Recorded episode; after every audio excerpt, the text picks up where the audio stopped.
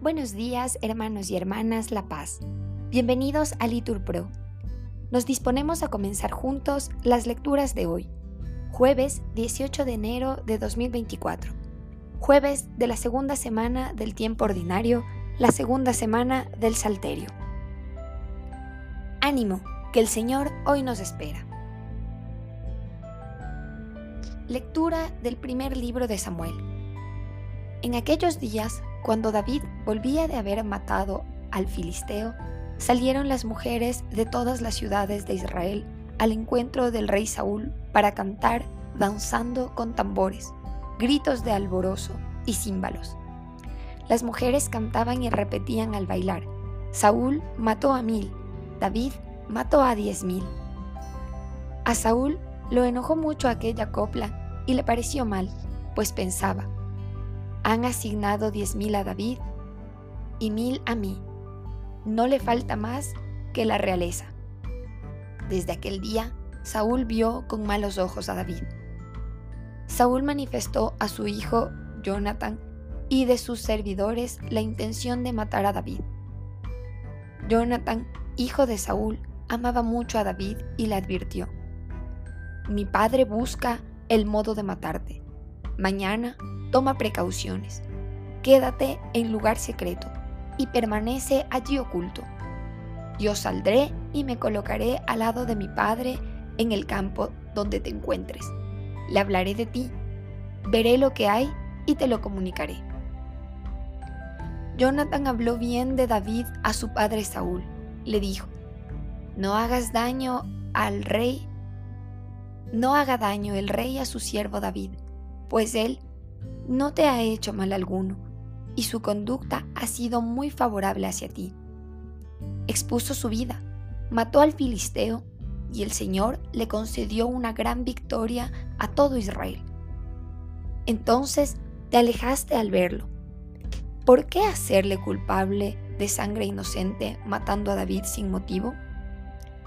Saúl escuchó lo que le decía Jonathan y juró, por la vida del Señor no morirá.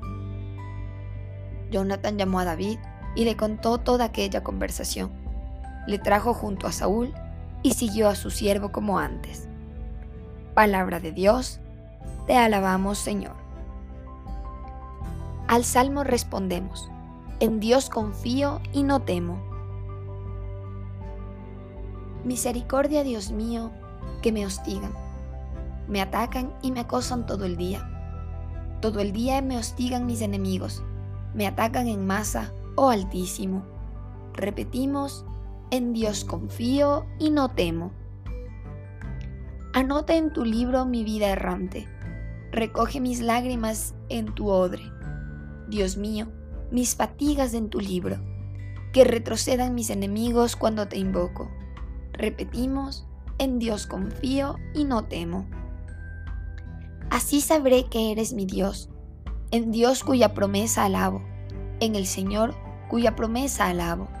Repetimos, en Dios confío y no temo. En Dios confío y no temo. ¿Qué podrá hacerme un hombre? Te debo, Dios mío, los votos que hice. Los cumpliré con acción de gracias. Repetimos, en Dios confío y no temo. Nos ponemos de pie.